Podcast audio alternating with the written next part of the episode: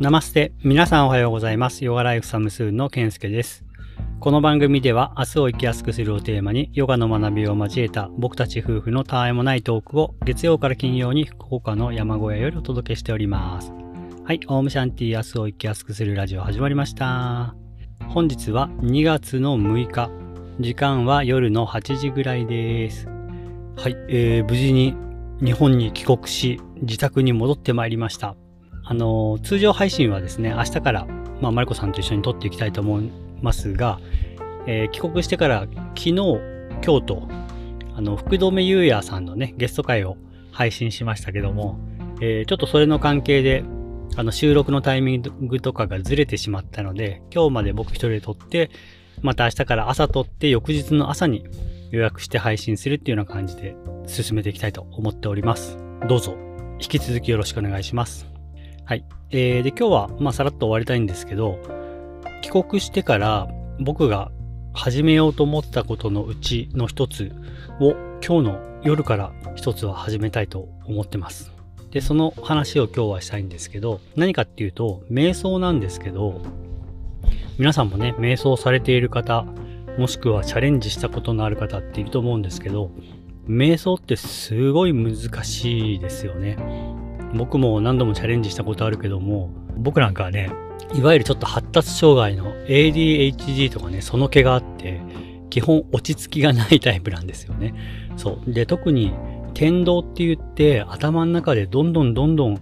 考えてることがこう、次から次へと移り変わってしまうような、一つのこと考えてても、結論が出ないまま次のことを考えてしまったりっていうような、もうとにかく頭の中が忙しいタイプの人なんですよね。そう。で、特に僕みたいなそういう人は、瞑想っていうのはおそらくすごい難しいし、まあそうでなかったとしても、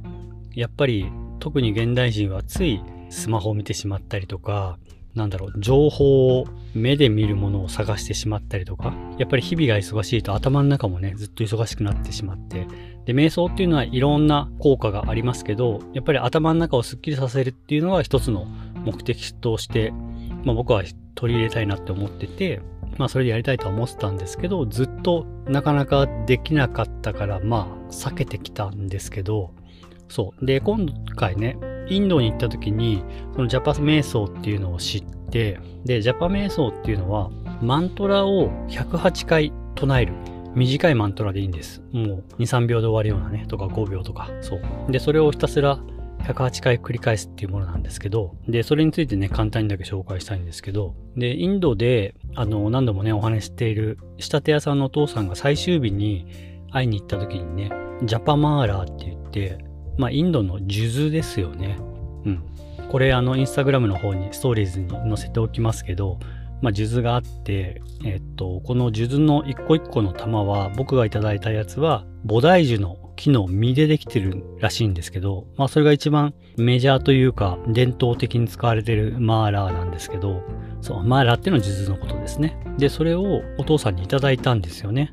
で、夜寝る前に毎日瞑想しなさいと。そうすることによって、あなたのいろんなことが変わってくるよっていうようなお言葉をいただいたので、あ、まさに今このタイミングだと思ってね、えー始めようと思ってます。まあ、今夜寝る前からやりますけど、そう。で、なこのマーラーをくれるときに、あの、お父さんがね、こうちょっとなんかマントラみたいのを唱えてて、僕に渡す前にですね、えーまあこのマーラーにこう命を吹き込んでくれたみたいな感じだったと思うんですけど、で、その後にね、マーラーを渡してくれると同時に、僕のことをこうギュッと抱きしめてくれて、なんかその時もなんか言ってたんですけど、僕は何て言ってたのかわからないですけど、あの僕のね、幸せを願ってくれてるような感じでした。うん。で、これを使ってやります。で、この数珠が108個あるので、これを1回マントラを唱えるごとに1個手の中で1個数珠を送るんですね。で、数えていく。で、108回送ったら108回唱えたってことで終わりになるんですけど。で、とにかく僕も苦手なもんだから、とりあえず一番短いものでやろうと思って、まあこれ何でもいいんですね、マントラだったら。そう。で、僕はとりあえず、オウム、えー、おー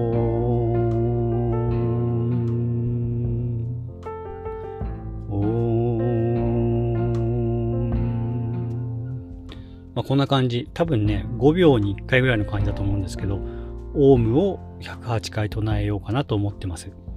で、大体、まあ今言ったように、1回のオウムで5秒ぐらいなので、それで言うと1分で12回ぐらいですよね。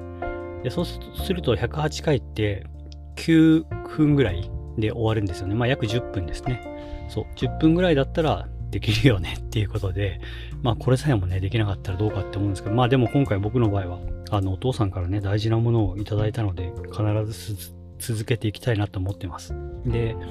このマントラを唱えることによって、こう、ついどっかに思考が飛んでいきそうになっているのを、マントラを唱えるという作業を、まあ、脳みそから口元に指令を出すみたいなね、えー、作業をさせることによって余計に気が散っていくのを抑える効果があるっていうことなんですけど、とりあえずね、僕もまあやってみてはいないので、やってみて試したいと思いますけど、多分一番簡単な瞑想のやり方なんじゃないかと思うので、瞑想をやってみたけどできなかったとか、やってみたいと思ってたっていう人は、このジャパマーラーを買っていただいて、まあこれ多分すいません調べてないんですけど、ネットとかで結構いくらでもあると思います。多分 Amazon なんかでもあるとは思うんですけど、まあちょっといいのがあったらストーリーズかなんかで紹介しておきますけど、皆さんもよかったら試してみてください。で、この Java 瞑想のね、どうだったよっていうのはしばらくやってみてから、また感想でも、ポッドキャストの方でご報告できればなと思っています。というわけで今日は、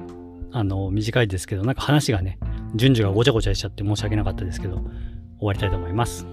はい。最後まで聞いていただきありがとうございます。それでは今日も一日皆さんが心穏やかに過ごせますように。せーの、ナマステー